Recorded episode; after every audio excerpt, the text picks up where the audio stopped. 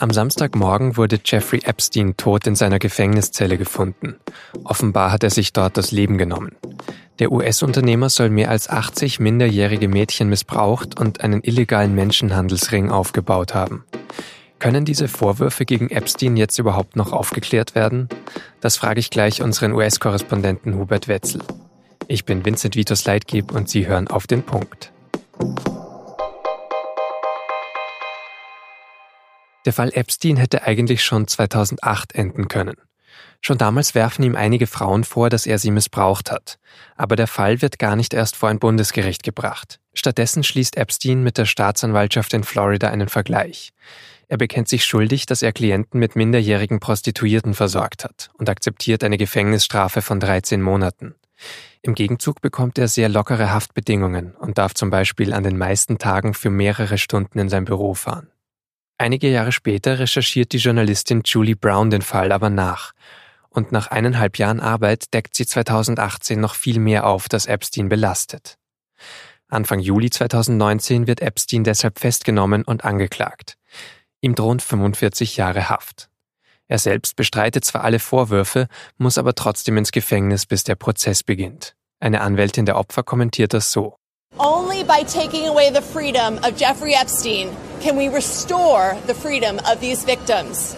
They have been living in fear and intimidation since the day they were abused by him, and now he is in jail. Die Freiheit der Opfer könne nur wiederhergestellt werden, wenn die Freiheit Epsteins weg wäre, sagt sie. Diese haben in Angst leben müssen, aber jetzt sei Epstein ja im Gefängnis. Genau da wurde er dann am Samstagmorgen bewusstlos gefunden. In einem Krankenhaus wurde dann kurz darauf sein Tod festgestellt und die Ermittler gehen davon aus, dass er sich selbst getötet hat. Dazu ist jetzt Hubert Wetzel in Washington am Telefon. Herr Wetzel, wie ist es denn überhaupt möglich, dass jemand in einem Gefängnis, wo er eigentlich überwacht und bewacht wird, sich selbst erhängt? Ja, das ist die große Frage, die jetzt alle umtreibt. Ich glaube, insgesamt ist, sind Suizide in Gefängnissen keine äh, außergewöhn kein außergewöhnliches Vorkommen. Ja, also das, das passiert sicherlich immer wieder. Bei Epstein war es jetzt offenbar so, ähm, es gab vor zwei, drei Wochen schon mal einen Vorfall mit ihm, der als möglicher Selbstmordversuch ähm, gedeutet wurde.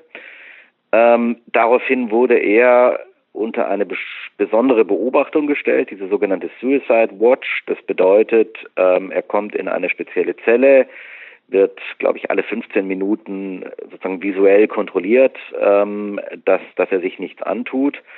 Dieser Status galt am Wochenende jetzt allerdings nicht mehr. Der wurde offenbar Ende Juli wieder aufgehoben. Warum, weiß man nicht. Es gab offenbar die Entscheidung des begutachtenden Psychiaters oder Psychologen äh, in der Haftanstalt, dass Epstein nicht mehr selbstmordgefährdet ist.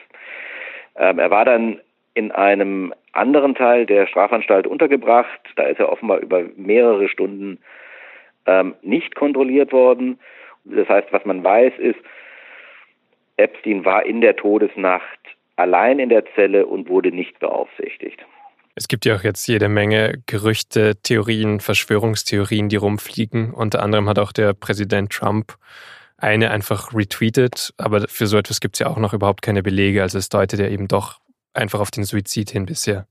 Das ist richtig, ja. Es gibt die wildesten Theorien. Die in Anführungszeichen harmloseste Variante wäre tatsächlich, es war ein Selbstmord aus Verzweiflung und den konnte Epstein ausführen, weil die Vorschriften, die ähm, sowas verhindern sollten, in dieser Haftanstalt nicht eingehalten wurden, aus was für Gründen auch immer. Das wäre sozusagen die, die harmloseste Variante.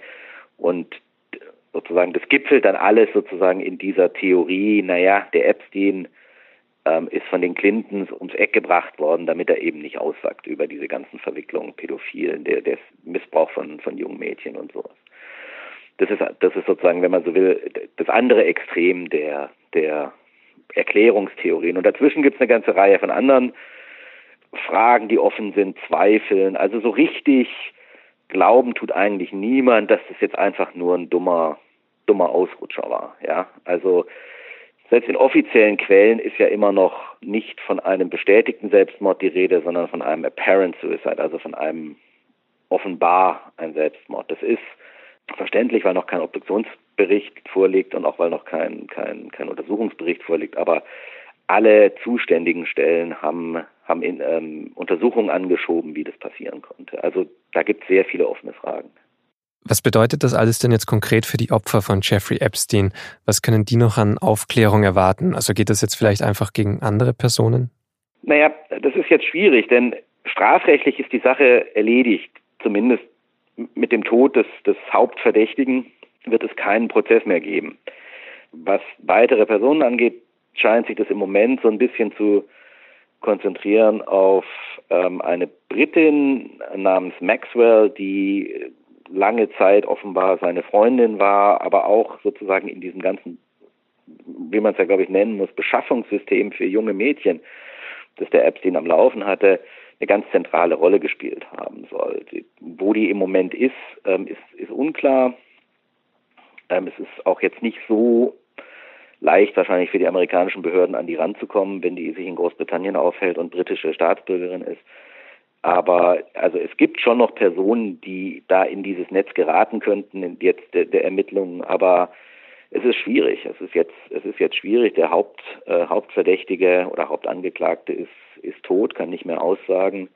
Dass Leute, von denen man weiß, dass sie oft mit Epstein unterwegs waren, dass sie oft in seinen Anwesen waren, ähm, wenn die sagen, wir haben davon nie was mitbekommen, wenn in den Ermittlungs- oder in der Anklageakten steht, der hat dreimal am Tag äh, junge Mädchen missbraucht. Ja, ist es dann, kann man dann wirklich davon ausgehen, dass jemand, der eine Woche bei ihm auf den Virgin Islands auf seiner Privatinsel verbringt, dass der keine Ahnung davon hat, was da losgeht? Ja, und solche Fragen denke ich, ähm, da wird es schwierig, die, die, die noch zu beantworten. Und letztlich war die Hoffnung ja dann auch von den Opfern, dass eben Epstein selbst andere Namen nennt und das Netz eben dadurch größer aufgedeckt werden kann. Das war sicherlich eine Hoffnung, ja. Ja, ja, sicherlich, klar. Und es gibt ja die Vorwürfe. Eins dieser Mädchen hat ja ausgesagt, sie sei quasi, ja, äh, weitergereicht worden an andere, an andere Männer. Da ist, ähm, die dementieren das alle, die sagen alle, wie sie, das ist, das ist eine Lüge. Ähm, ich, das ist schwer zu beurteilen, aber genau für sowas sind ja solche Prozesse eigentlich gedacht. Und das ist natürlich schon, das ist natürlich schon bitter, dass das jetzt nicht aufgeklärt wird. Und je länger sowas wabert, desto, desto mehr werden sich natürlich Verschwörungstheorien um die, um die Sache ranken.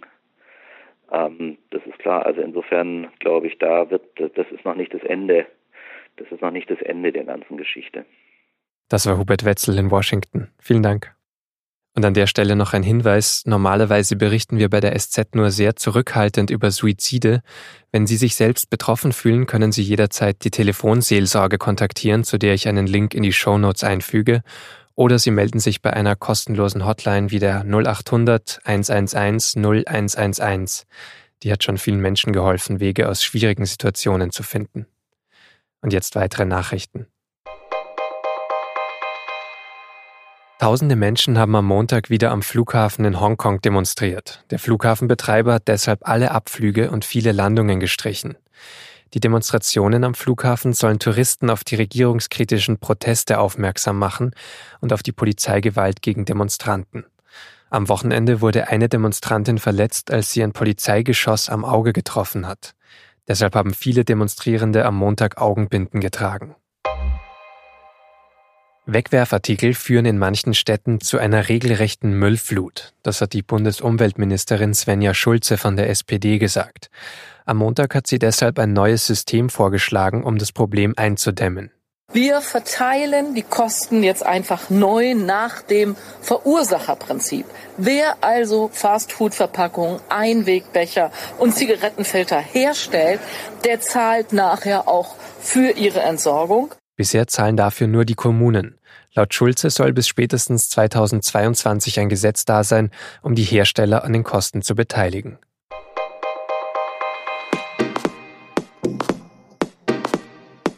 Finanzminister Olaf Scholz möchte den Solidaritätszuschuss reformieren.